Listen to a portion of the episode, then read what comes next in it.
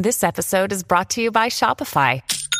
Forget the frustration of picking commerce platforms when you switch your business to Shopify, the global commerce platform that supercharges your selling wherever you sell. With Shopify, you'll harness the same intuitive features, trusted apps, and powerful analytics used by the world's leading brands. Sign up today for your $1 per month trial period at shopify.com slash tech, all lowercase. That's shopify.com slash tech.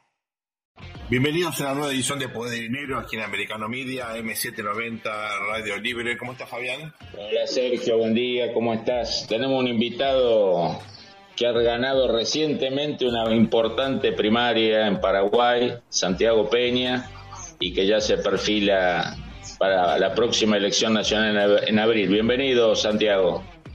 Muchas gracias Fabián, muchas gracias Sergio, muy feliz año, un gusto poder estar en contacto nuevamente con ustedes y con esta gran audiencia.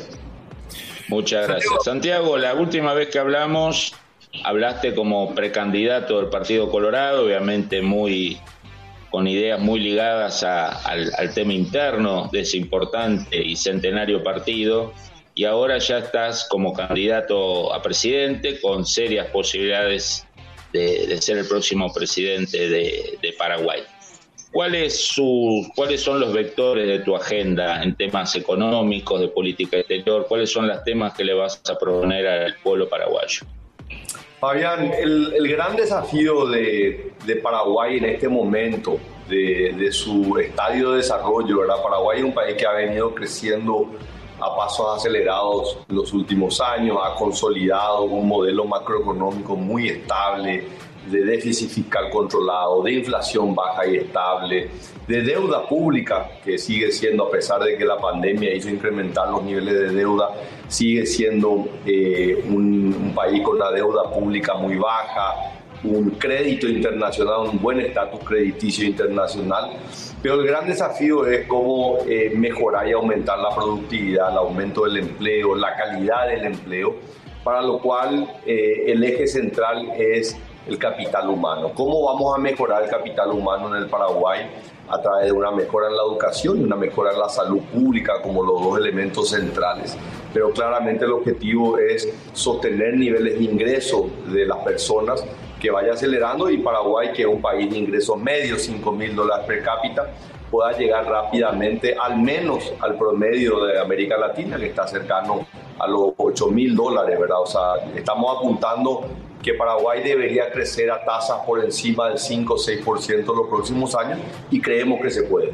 Santiago, en este contexto eh, surge otro desafío importante que es la cuestión de la infraestructura. ¿no? Paraguay vino mejorando su infraestructura, tiene obviamente ventajas enormes en materia energética, tal vez eh, eh, tiene que trabajar más en infraestructura física. ¿Cuál es tu proyecto, cuál es tu visión al respecto? Ahí, Sergio, claramente la participación público, la alianza público-privada. Como vos sabés, yo fui ministro de Hacienda en el periodo del 2003 al 2018 y nosotros armamos una visión de la infraestructura donde Paraguay debería invertir cerca de 30 mil millones de dólares en los próximos años para cerrar la brecha de infraestructura. O sea, tenemos identificado eh, la red vial, tenemos identificado la necesidad en materia de agua y saneamiento, en vivienda, en línea de transmisión. Y obviamente esos 30 mil millones eh, no lo podemos hacer en un periodo muy corto, no lo podemos hacer con financiamiento tradicional de la obra pública, esto requiere de participación privada, eh, sacamos una ley de alianzas público-privadas, tenemos ya las primeras concesiones, entonces apuntar a ese modelo que nos permita poder mejorar la infraestructura, pero también sostenerla en el tiempo a través de mecanismos donde no solamente se financie la construcción, sino también el, mantenimiento. Creo que hay enormes oportunidades también en todo lo que es el financiamiento para la vivienda, ¿verdad? Y estamos hablando de financiamiento privado prácticamente. Eh, Paraguay tiene una eh, base financiera o una estabilidad bancaria muy consolidada, lo que probablemente falta es que eh, desde la política pública haya políticas que estén más enfocadas a la construcción y al acceso a la primera vivienda. Nosotros calculamos que hay cerca de medio millón de familias en el Paraguay que hoy están pagando un alquiler que perfectamente podría ser el pago de la cuota de un crédito hipotecario. Así que estamos trabajando también en eso y eso obviamente tiene también una externalidad positiva a través de la construcción de viviendas eh, que también genera mucha mano de obra. Así que creo que en ese sentido eh, no nos estamos abocando solamente a la obra tradicional, estamos apelando al uso de la infraestructura y de la inversión y el conocimiento privado que eh, ha avanzado muchísimo a nivel internacional, regional y que Paraguay también está teniendo mucho éxito. Santiago, cuando uno mira el debate internacional, claramente vamos a un escenario de bipolaridad eh, sumamente conflictiva entre Estados Unidos y China. Ya ha quedado atrás la esperanza americana o de Wall Street de que China se socializase con el capitalismo y las reformas. Y Paraguay es un país muy particular porque hace mucho tiempo históricamente ha tomado partido por uno de los bandos, que es el bando de la, democracia occidental, de los pocos países que mantiene el vínculo diplomático pleno con, con Taiwán. ¿Cuál es tu, tu, visión con respecto a la relación de Paraguay frente a esta nueva bipolaridad? Paraguay es un país que que ha hecho de las relaciones internacionales eh, no solamente una cuestión económica y comercial. Nosotros valoramos los vínculos no solamente económicos, sino también los principios y valores, ¿verdad? La democracia, imagínate un país que vivió 35 años, una de las dictaduras más largas de América Latina, eh, es una democracia joven, la democracia de Paraguay tiene 30 años, seguimos aprendiendo de los beneficios que trae la libertad y la democracia. Así que claramente para nosotros ese es un valor que es negociable y que no puede ser sujeto a una transacción comercial o la posibilidad de tener acceso a un mercado.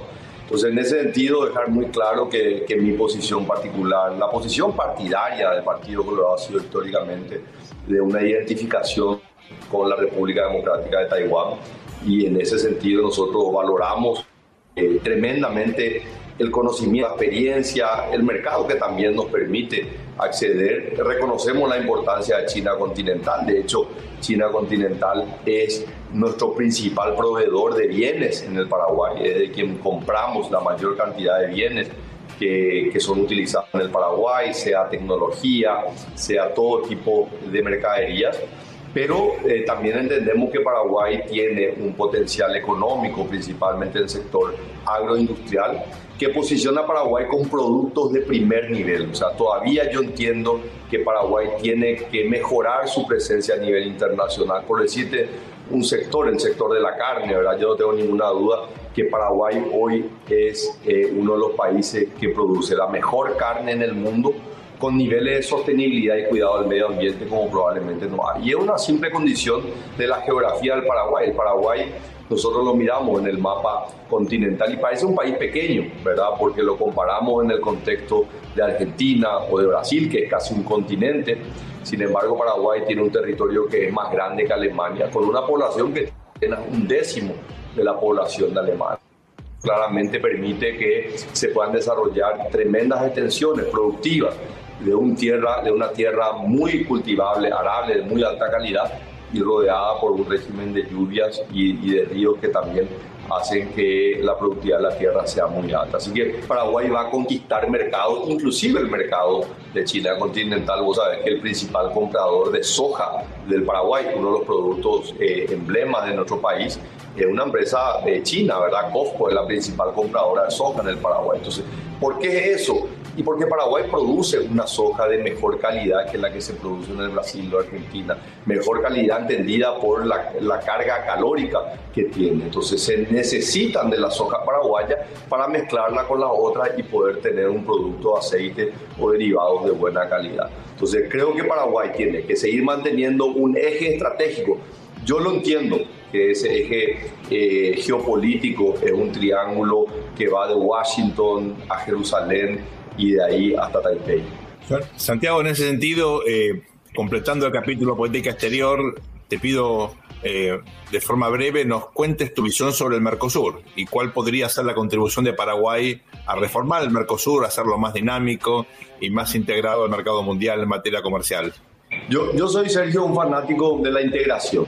Eh, Paraguay, de hecho, es el país más abierto en América Latina. Si nosotros medimos importaciones y importaciones como porcentaje del PIB, Paraguay el país más abierto, Paraguay no tiene ningún tipo de restricciones, ¿verdad? No solamente es el que promueve la mayor integración en el Mercosur, sino también eh, a nivel de extrazona, ¿verdad? Pero nosotros tenemos que entender que el Mercosur, que ha sido, desde mi óptica, gran avance, hoy tiene sus limitaciones. En esto, Sergio, me ha tocado tener que hablar con quienes fueron los fundadores, ¿verdad? Eh, eh, la calle Herrera, en el caso de Uruguay, eh, Juan Carlos Guasmosi, aquí en, Paraguay, que fue el presidente, que bueno, no le tocó firmar, fue Andrés Rodríguez, pero fue quien le tocó impulsar la implementación del Mercosur. Y ellos tienen la visión de que a pesar de los grandes avances, el Mercosur que ellos imaginaron en la década de los 90 era un Mercosur donde no existían eh, los servicios, los servicios eran prácticamente inexistentes, era simplemente eh, el intercambio de mercadería y hoy los, bien, los servicios son eh, un mercado cada vez más importante. Entonces, Mercosur no contempló esa industria de los servicios y hoy obviamente tenemos que mirar. Entonces creo que nosotros tenemos que tener una mirada fresca de ver todo de manera muy positiva, pero también de las grandes oportunidades, ¿verdad? Y como decía, la teoría de la evolución de Carlos Darwin no es la especie más grande ni la más fuerte la que sobrevive a los cambios, sino la que adapta. Yo creo que Sur necesita adaptarse a los nuevos tiempos que está viviendo el Brasil, la Argentina, el Paraguay y por supuesto Uruguay. Santi, vamos a tomar una breve pausa ahora, enseguida volvemos con más poder y dinero, no se vayan. Bienvenidos a este nuevo bloque de Poder y Dinero, aquí en Americano Media, M790, Radio Libre, estamos dándonos un lujo con eh, Fabián, siempre nos quejamos de la falta de nuevos líderes, del problema de liderazgo en la región, en el mundo. Bueno, aquí tienen a uno de los líderes emergentes, tal vez eh, más interesantes. para mostrar que estamos equivocados cuando decimos que faltan líderes jóvenes. Así es. Bueno, esperemos que no sea la excepción que hace la regla. Eh, pero realmente es un placer charlar con él por su formación, por su visión, por su experiencia, a pesar de eh, su juventud. Eh, Santiago, nos gustaría meternos en un tema tal vez más complejo, teniendo en cuenta los indicadores con los cuales contamos, el índice de gobernabilidad del Banco Mundial, por tomar un ejemplo, hay algunos otros. En Paraguay hay un déficit de calidad institucional, de calidad democrática. hay muchos que sospechan que hay problemas de transparencia, hay prejuicios, creo yo, en términos de corrupción. Está el problema de la triple frontera, eh, que es una mezcla de cuestiones de seguridad, lavado de dinero. ¿Cómo, cómo, ¿Cuál es tu agenda al respecto, tus prioridades y tu visión en un tema que indudablemente es bien, bien polémico? Eh, Sergio, Paraguay tiene enormes desafíos. Tiene el, desafío de generar un desarrollo que sea sostenible, con equidad social, que puedan escalar socialmente, tiene el desafío de la formalización de la economía, pero también te, puedo decir, en base a mi experiencia, fui director del Banco Central, fui ministro de Hacienda, trabajé mucho en que Paraguay, Paraguay lastimosamente hoy el estatus que, que, tiene eh, en materia de indicadores de gobernabilidad o referencias que uno encuentra a nivel internacional, la realidad es que no es, o la percepción no es la realidad. Yo creo que hay un trabajo enorme que hacer. Por ejemplo, vos mencionaste el caso de lo que es la lucha contra la prevención del lavado activo y financiamiento del terrorismo. Hace eh, una semana atrás o ya unos meses terminó la evaluación del Grupo de Acción Financiera Internacional, donde Paraguay cumplió el estándar internacional y le asignó la nota similar a la que tiene un país como Uruguay o un país como Chile. Eh, ha sido una lucha, yo trabajé muchísimo en, la actualización del marco eh, legal de, de, todo lo que es el sistema financiero, la prevención del lavado de activos y también se trabajó de manera institucional con los organismos jurisdiccionales para demostrar que Paraguay venía avanzando y venía combatiendo y lo más importante que es lo que hoy se evalúa, hay penas y sanciones, ¿verdad? Lastimosamente nos falta todavía un camino de que esto tenga una mayor visibilidad. Todavía encontramos muchas referencias a la triple frontera y Paraguay como un centro de lavado de dinero, lo cual no es la realidad, pero es una percepción y una dinámica. A mí me tocó años atrás invitarle a Augusto de la Torre, en ese momento economista jefe de América Latina para el Banco Mundial, y le pedí a Augusto, Augusto venía a Paraguay, pero recorrer Paraguay porque yo no veo en los informes de América Latina del Banco Mundial que se haga justicia con los avances institucionales que está haciendo Paraguay. Lo mismo hicimos con los indicadores de uh, Doing Business, lo mismo hice con indicadores de gobernanza, que vos sabés que en, en, materia de calificación de riesgo, cuando se habla de la fortaleza institucional o la debilidad institucional, se usa el indicador de gobernanza del Banco Mundial que está compuesto por otros 14 eh, subindicadores, ¿verdad? Y uno empieza a investigar y se encuentra que en esos informes, ¿verdad? Existe una inercia del Paraguay de los 80, del Paraguay de los 90,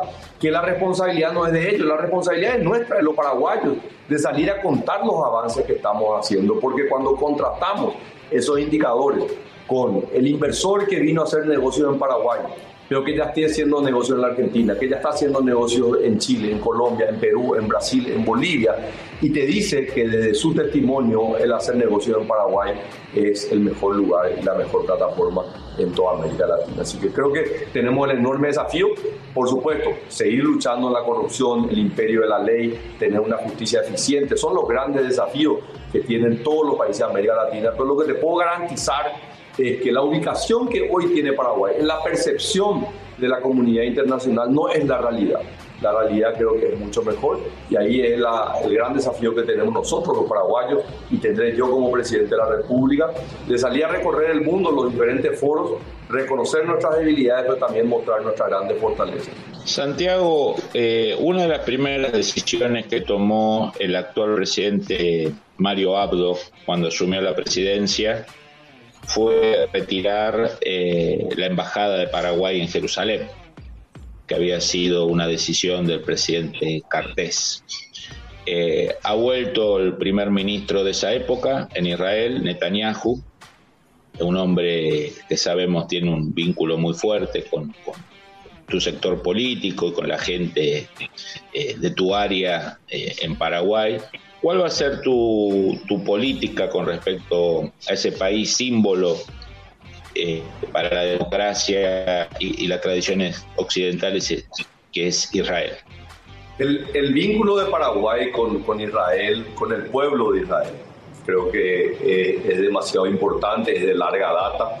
El voto de Paraguay eh, en la decisión de Naciones Unidas de reconocer al Estado de Israel eh, como una nación independiente. Eh, Paraguay fue un voto decisivo eh, en esa elección.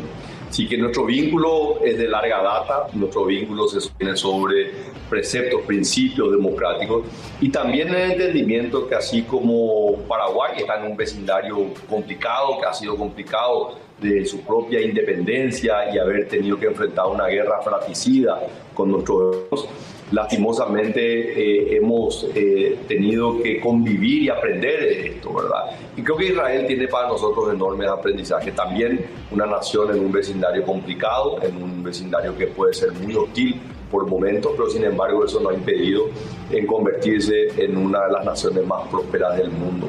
Entonces creo que nuestra relación y nuestro vínculo del, del Paraguay con el un vínculo demasiado fuerte. En el gobierno Horacio Cartes, en el gobierno que me tocó a mí ser ministro de Hacienda, llevamos esa relación ciertamente a un nivel superior y esto ayudó también la relación personal que pudieron forjar en ese entonces el primer ministro Benjamín Netanyahu, el presidente Horacio Cartes, que llevó que Paraguay reconozca a, a cuál ha sido y la capital del Estado de Israel, que Paraguay la reconozca a Jerusalén. Lastimosamente por, por revanchismo político, por intereses también de otros países, el Paraguay tomó la decisión de retirar su embajada y eso obviamente discontinuó las relaciones entre Paraguay y el Estado de Israel. Yo tengo la firme convicción, he estado en diciembre del 2020 en, Jerusalén, me he reunido con eh, el entonces legislador Benjamín Netanyahu y yo le comuniqué oficialmente que ser electo presidente de la República tenía la firme convicción de llevar nuevamente a, la ciudad de Jerusalén la Embajada de Paraguay en un reconocimiento histórico, ¿verdad? Que, que no es simplemente eh, un tema antojadizo o una política coyuntural, sino reconocer algo que nosotros, los católicos, reconocemos en Jerusalén como la capital histórica del pueblo eh, de Israel. Así que en eso, eh, por supuesto, una firme determinación y unas ganas de poder reimpulsar las relaciones económicas, académicas que apoyaban muchísimo y por supuesto en, política internacional tener un aliado como eh, el Estado de Israel para nosotros es realmente muy importante.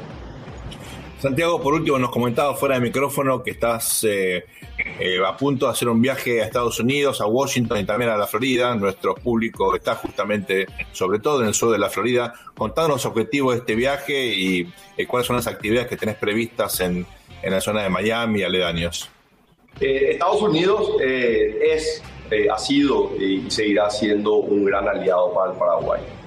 si nosotros nuestra historia, ¿verdad? nosotros tenemos un departamento, una región del Paraguay que lleva el nombre del presidente Hayes, ¿verdad? presidente Ayes, ¿verdad? como se la conoce acá, en honor al, al presidente Hayes, que fue quien eh, salió a favor de Paraguay en la delimitación del territorio nacional luego de la guerra del Chaco con, con, el Bolivia, con Bolivia.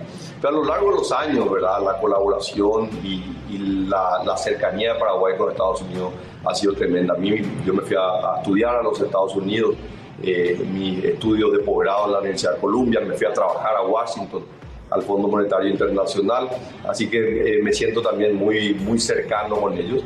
Y bueno, siempre algo fluido y estábamos esperando que, que, se pueda pasar la interna partidaria y convertirme ya como candidato oficial del Partido Colorado, partido que está en función de gobierno. Y en ese sentido voy a ir a, Washington a tener reuniones con legisladores, tanto republicanos como demócratas, y también eh, hablar con universidades. Voy a estar dando una conferencia en la Universidad Georgetown en el centro Woodrow Wilson también, y en el estado de Florida también teniendo contacto con legisladores eh, de, ese estado tan importante, principalmente que es más cercano con todo lo que es la comunidad latinoamericana. Así que con, con mucho entusiasmo, con muchas ganas de, de fortalecer los vínculos y, ser realmente una herramienta del fortalecimiento y Estados Unidos siga siendo el gran aliado de Paraguay en la lucha contra la corrupción, en la lucha contra el narcotráfico, flagelo que, siempre para nosotros, más que nada en lo que son los delitos transnacionales, es fundamental el apoyo y la colaboración de Estados Unidos. Santiago, si te parece, tu agenda lo permite, después de esa gira te vamos a llamar para que nos comentes un balance, especialmente nuestra audiencia de la Florida, que le comentes el balance de tu, de tu gira. Nada más que agradecerte. Un, placer, Fabián. Agradecerte lo mejor en este, en este, esta breve pero intensa campaña que tendrás hasta fin de abril. Muchas gracias, un saludo grande para la audiencia y mis mejores deseos para este 2023.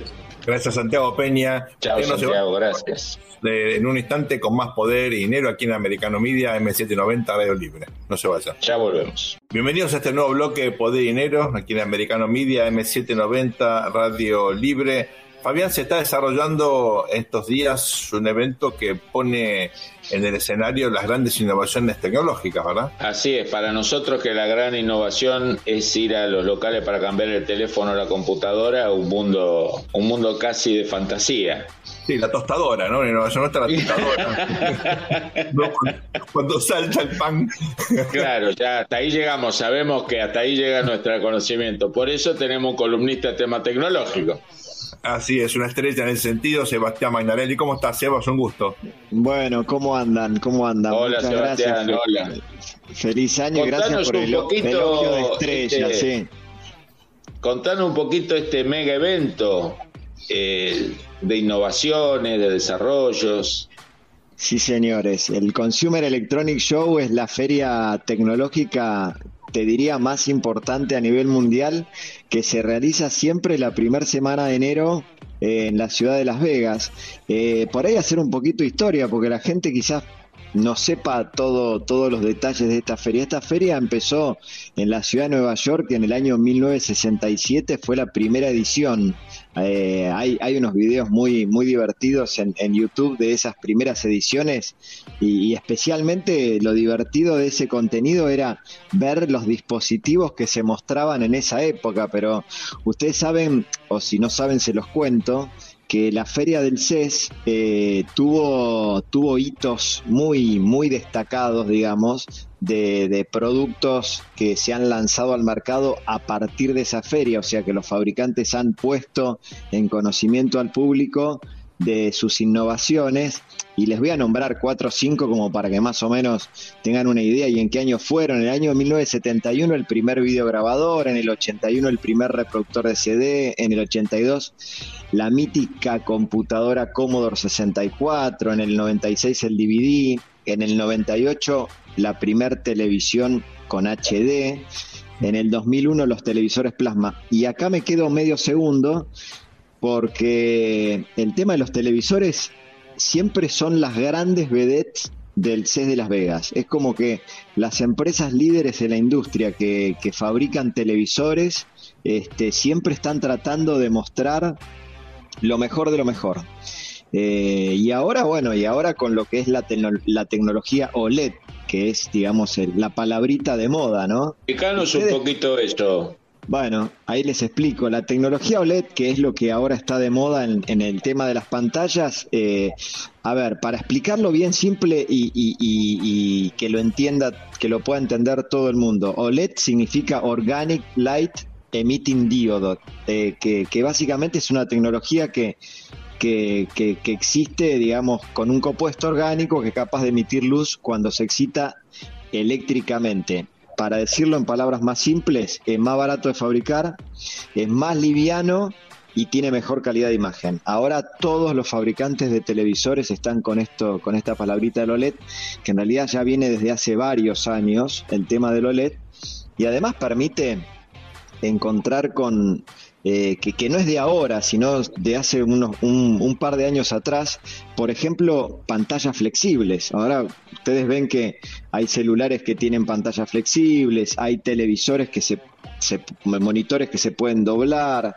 Este, bueno, es eh, la tecnología OLED, eh, una de las cosas de lo que permite también es que la flexibilidad, digamos, de las pantallas. Eh, entonces ahora están todos con eso, digamos, no están, es la pelea constante de todos los CES a ver qué marca presenta el televisor más llamativo, más grande, con mejor definición. Este, la batalla de los televisores siempre es una batalla de vedettes bastante divertida para ver en cada, en cada una de las ediciones del CES. Sebas, contanos qué pasa con los con las computadoras, con las laptops, con los ordenadores. Eh, la gente que nos escucha casi en su totalidad son ciudadanos digitales ya o, se han acostumbrado desde la secundaria eh, a utilizar ordenadores. Sin embargo, uno siente que en nuestra vida en los últimos años hemos dejado paulatinamente de utilizar el ordenador y cada vez más utilizamos el teléfono celular, ¿no? Eh, esto, esta transición se está profundizando, vamos a volver a utilizar la, vieja computadora. ¿Cómo, ¿Cómo está esa industria? En realidad vos sabés que cuando uno mira, cuando uno mira los números este, de, de ventas de PCs, tampoco es que la PC eh, está muerta, digamos. La PC todavía se sigue usando. Hay mucha, hay muchas implementaciones que hoy requieren de una PC de escritorio. Lo que sí, obviamente, la explosión de las notebooks eh, eh, es algo que ya no se discute y, obviamente que la pandemia también este, ayudó mucho a ese tema por el tema de la, del trabajo en casa y de la movilidad y todo lo demás. Lo que se ve, volviendo al tema del del Consumer Electronic Show, lo que se ve de los fabricantes líderes de la industria con respecto al tema de notebooks es que la, lucha se da entre ellos eh, siempre en, en quién tiene el mejor procesador, en cuál es la notebook más liviana y en la duración de la batería. Después hay un montón de chiches que giran alrededor que tienen que ver un poco con, inteligencia artificial, con software, con, eh, con temas de seguridad, con temas de identificación del usuario. Eh, hace un par de años, en, en, me acuerdo que un fabricante había mostrado unas, unas interacciones que había a través de la vista del usuario que estaban muy buenas. O sea, hay, hay unas cosas de software que también son muy interesantes, pero en realidad las innovaciones en notebook se dan mucho por el tema de la duración de batería, obviamente los formatos, este que, que, te permiten, por ejemplo, tener un, un, mejor manejo, digamos, del trabajo móvil. Este, hay, hay, hay un fabricante eh, en este, en esta, en este CES mostró un, una notebook bastante interesante, un modelo de notebook bastante interesante que tiene como doble pantalla y teclado abajo. Entonces uno puede extender, digamos, la visibilidad de todo el contenido que está viendo en, en un formato notebook. Hay realmente cosas muy interesantes. A, lo, a los fanáticos de la tecnología eh, yo lo que les digo es que recorran un poco las redes sociales, que hoy es, hoy te diría que es, es el medio por el cual todo el mundo se informa y usando el hashtag CES 2023 se van a encontrar con un montón de cosas que se están publicando y que algunas los van a sorprender mucho. ¿Dónde se, eh, en, qué lugar físico se, se va a realizar o se está realizando el evento, Sebastián? El CES, el CES se hace, Fabián, todos los años en la ciudad de Las Vegas, eh, siempre, digamos, desde los inicios, mejor dicho, en los inicios fue en Nueva York, pero cuando empezó a cambiar, digamos, la locación del lugar, estaba el Convention Center de Las Vegas, que es el, el centro de convenciones donde, donde pasaba, digamos, la mayoría de las actividades o casi todas las actividades del evento.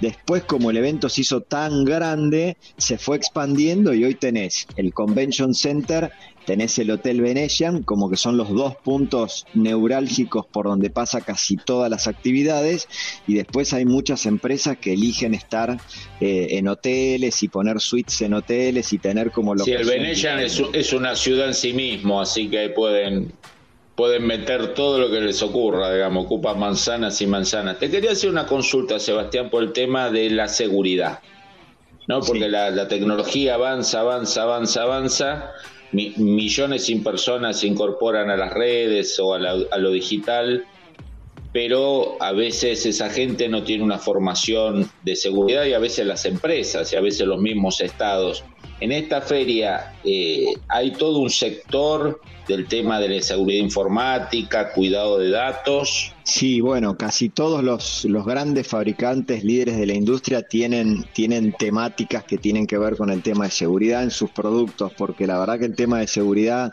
como la, ya lo habíamos hablado en ediciones anteriores, eh, sigue siendo sigue siendo un, un issue muy importante y yo diría que cada vez más o sea, el tema de, los datos, básicamente, y, la vulnerabilidad de los datos eh, sigue siendo muy importante. Así que casi todos los fabricantes en sus conferencias de prensa, en, los booths, digamos, booths se le dice al stand en el CES, ¿no? En los stands, cuando muestran productos hacen mucho hincapié en el tema de la seguridad. Eh, y, la, y la seguridad del, del evento también es otro tema, porque mira, vos sabés que ese evento tenía 15.000 personas de asistencia, pero la realidad es que en los mejores años del CES, y creo que este año, bueno, este año, hay, este año se va a dar una recuperación post el año pasado que fue realmente bastante, bastante bajo. El CES es un evento que lleva 175 mil personas de todo el mundo aproximadamente. El año pasado se dio un fenómeno muy raro por el gran aumento de COVID que hubo y el año pasado fueron 40 mil personas. Este año se esperan superar de vuelta las 100 mil personas, pero es un evento multitudinario.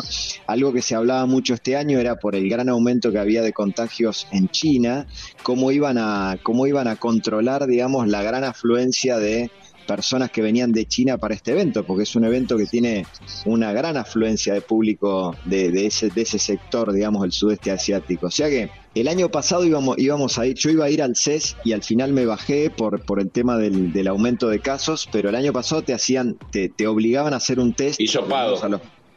Sí, te daban, te daban, ellos te proveían los, los test rápido, por lo menos a las personas que estábamos dentro del, del ambiente de periodistas, este, para poder ingresar, digamos. Si vos no tenías test eh, negativo, no podías ingresar a los stands. Vamos a una pausa, Sergio. Sí, si te parece bien, en un ratito volvemos con más poder y dinero aquí en Americano Media, AM790, Radio Libre. No se vayan, te volvemos. Bienvenidos a este cuarto y último bloque de Poder y Dinero aquí en Americano Media, AM790 Radio Libre. Estamos con Fabián charlando con nuestro especialista en tecnología, ¿eh? el que nos está enseñando a enchufar la aspiradora.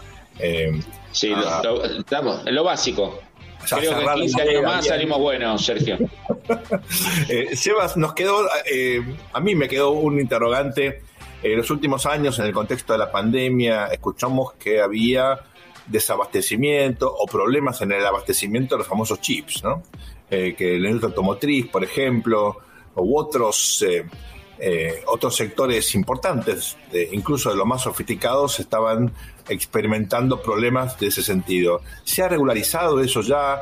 ¿Hemos superado los problemas de la pandemia o seguimos con problemas de abastecimiento? Mira, los fabricantes dicen que están en camino a, solucionarlo, este, están en camino exitoso a solucionarlo el tema. La realidad, eh, a ver, eh, hubo una conferencia de prensa de Lisa Su, que es la, CEO de, AMD, eh, donde presentó nuevos procesadores. Y cuando vos lees algunos comentarios de Twitter de algunos periodistas, hubo como un poco de frustración con respecto a las fechas que dijo con respecto al lanzamiento de los nuevos procesadores que dijo más o menos como para mediados fines de año, con lo cual ahí te das cuenta que, lo, que si un fabricante hace un anuncio de un procesador muy rimbombante y después te dice que hasta dentro de seis meses no lo vas a tener, ahí te das cuenta que, que, al, que la, situación no está del todo solucionada. Yo creo que el tema de los, de los chips eh, va a llevar un tiempo para que realmente se normalice pero, pero además, eh, no, no, nos olvidemos que todavía el, sudeste asiático está con problemas de COVID y eso genera restricciones este, y lockouts y un montón de cosas que, que, perjudican, digamos, al, normal delivery de productos. Eh, todavía no hay una compensación, digamos, de fábricas como para poder solventar esa faltante. O sea que va a llevar un tiempo. Yo creo que 2023 todavía va a ser un año donde el problema de los chips se va a seguir, este, va a seguir estando eh, en primera plana. Eh, vamos a ver qué pasa. Y la industria automotriz cada vez está anunciando más cosas. Este año el CES prácticamente tuvo este, la mayor cantidad de expositores de la historia de autos, más de 300 expositores en el pabellón de autos, la mayor de la historia, este, y hoy prácticamente el CES de Las Vegas se ha convertido en la, mejor, en la mayor feria automovilística, digamos, que hay en el mundo. Y bueno, y se presentó un auto que está todo el mundo hablando de eso, que es un auto de BMW que cambia de color como si fuera un camaleón, digamos, tiene la, tiene la capacidad de cambiar de color. Está muy, está muy interesante eso. Bueno, y además los videos que están circulando de esa persona que se toma un taxi eh, y viene sin chofer el taxi, ¿no? Y que uh, carga todos los datos carga todos los datos y los eh, lleva, lo lleva, lo cobra todo sin personas a cargo del auto. Sí, sí, eso, eso, bueno, eso te diría que ya hace tres años que está, que está sucediendo. Igual, viste que el CES es el lugar donde todo el mundo quiere mostrar lo último de lo último. Después en la práctica todavía no está implementado eso en los países como se pensaba, digamos. No, eh, algún día imaginaba ese auto andando en alguna ciudad de Latinoamérica y ¿no? algún, día, algún día no, imposible. Algún día vamos a hablar del tema de los autos autónomos, pero hay todo un tema de hay, o sea, hay que saber dividir en lo que presentan las empresas como prototipo y en una feria como esta y lo que sucede en la realidad implementada en, en, la calle todos los días en un país, no digamos Latinoamérica, pero en un país medianamente un poco más avanzado tecnológicamente. O sea, las cosas que se presentan muchas veces tardan mucho en verse en la vida real, ¿no? Sebastián, te llevo un poquito al tema China, ¿no? Porque hasta antes del COVID y durante el COVID había todo un soft power chino de, que China era el éxito, el avance, la prosperidad, la eficiencia, la suma de todo, de todo lo que se hace bien. Ya vimos que con el COVID no.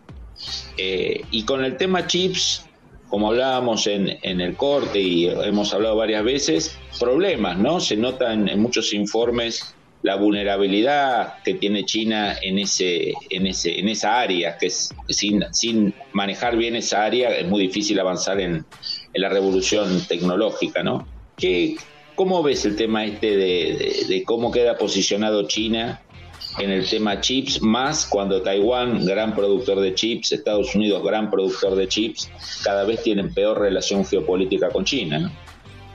Bueno, hoy claramente yo diría que el punto, el punto clave está, yo creo que todos están, para, para no hablar mal de nadie y hablar bien de todos, en todo caso, yo creo que todos están muy bien encaminados tecnológicamente sobre hacia dónde hay que ir. El tema es que después tenés estos problemas como los que tenés en China, este, con el tema del COVID, que te, que te produce una situación muy perjudicial en lo que se llama el supply chain, que es ahí donde está el problema. Este, porque yo creo que todos tienen la capacidad tecnológica de, de poder eh, ofrecerle al mundo, digamos, este, buenos productos. El tema es después cómo los distribuís, o si tenés problemas como los que tenés hoy en China de COVID, digamos, y, no, y no tenés, y no podés hacer funcionar una fábrica. Ahí me parece que está el tema. Yo creo que el tema eh, no es este, el avance tecnológico, sino es el supply chain. Y por ahí creo que pasa la cuestión. Sí, bueno, nos quedan unos minutos. Eh, cuando uno, ahora como usuario te lo digo, eh, analiza lo que ha ocurrido con la telefonía celular últimamente, bueno, uno ve como cierto estancamiento, ¿no? Como que no hay demasiada innovación en lo que son los teléfonos, te pueden poner un poquito, mejorar eh, la cuestión de la fotografía, son un poquito más rápidos, pero no, no, hay mucha diferencia. Me parece a mí, o sea, estancado esta industria, en todo caso, esta edición del CES muestra alguna innovación relevante. Mira, eh, el CES no es el lugar donde las marcas presentan este, sus, últimos anuncios en teléfonos.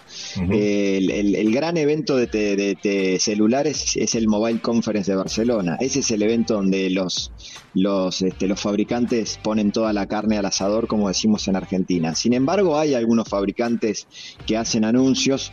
Este, Motorola con Lenovo hicieron un anuncio en el CES de un, de un celular que tiene algunas capacidades muy interesantes, pero como vos decís, es como que no hay grandes saltos, digamos, de, de, innovación, ¿no? Es como que todo se, todo se, se, se, cierra, digamos, en la cámara o en el diseño o en alguna cosita más del procesador, pero no hay como grandes eh, cambios. El, el, último, de lo que yo me acuerdo, el último gran anuncio que se hizo de celulares fue cuando se presentó el celular eh, flexible, digamos, que tenía que ver más con, con el tema del avance de tecnología de las pantallas OLED, que era lo que estaba contando antes. Pero ese fue el gran la gran innovación que se vio hace unos años atrás y ahora están todos como presentando cosas en ese sentido, pero no, eh, coincido con vos, Sergio, no, no, no hay grandes cosas que te vuelen la cabeza, por decirlo de alguna forma, en el tema de celulares.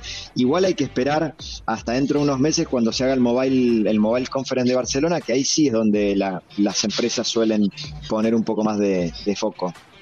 Ratificando lo que decía Sergio, hace unos meses en Estados Unidos, dentro de uno de estos locales muy famosos y tecnológicos de teléfono, y le digo a un vendedor, le digo, mira, te lo voy a comprar igual para una persona de mi familia, pero decime, ¿qué cambia con respecto al modelo anterior? No, yo te lo compro igual, ya está, te lo pago, pero contame la verdad, la cámara. Claro, tal cual, es así. Che, ¿me queda un minuto? Sí, dale. Si me queda un minuto, les, resumo rápidamente de las cosas más interesantes que hubo en este set, como para que se lo lleven de conclusión. Eh, si habló, se habló muy, se habló mucho de wireless, así que Sergio, quédate tranquilo que no vas a tener problema con tu aspiradora porque las empresas cada vez más están tratando de ver cómo evitan los cables. Eh, el tema de inclusión, eh, la gente de Sony anunció un, control de, para PlayStation para personas con discapacidad que realmente es muy interesante porque el tema de sustentabilidad e inclusión son temas que se están cada vez metiendo más en este tipo de, de eventos con los anuncios. La, la parte de lo inmersivo, eh, Asus mostró una notebook, que esto sí está bueno, eh, Asus mostró una notebook con, eh, con la capacidad de, tener visibilidad 3D sin lentes, la verdad que es súper innovador esto, la, personal, la personalización, este, vos podés personalizar, por ejemplo, Samsung mostró un monitor que vos podés personalizar la pantalla, abrirla y, o cerrarla como quieras. Bueno, lo del auto BMW es llamativo, está todo el mundo hablando mundo de, eh, eso. Creo que sí, bueno, estamos en tiempo, estamos súper agradecidos por tu eh, conocimiento y por habernos actualizado. Nos queda el tema de las, de todas maneras, ¿no? De, de qué pasa con las tostadoras en el futuro. Eh, eso vamos a dedicarle un programa especial. Un programa especial. te mandamos un muy fuerte abrazo. Esto ha sido todo por hoy, Fabi. Eh, ustedes no se vayan, sigan aquí en Americano Media, AM790 Radio Libre. Hasta muy pronto.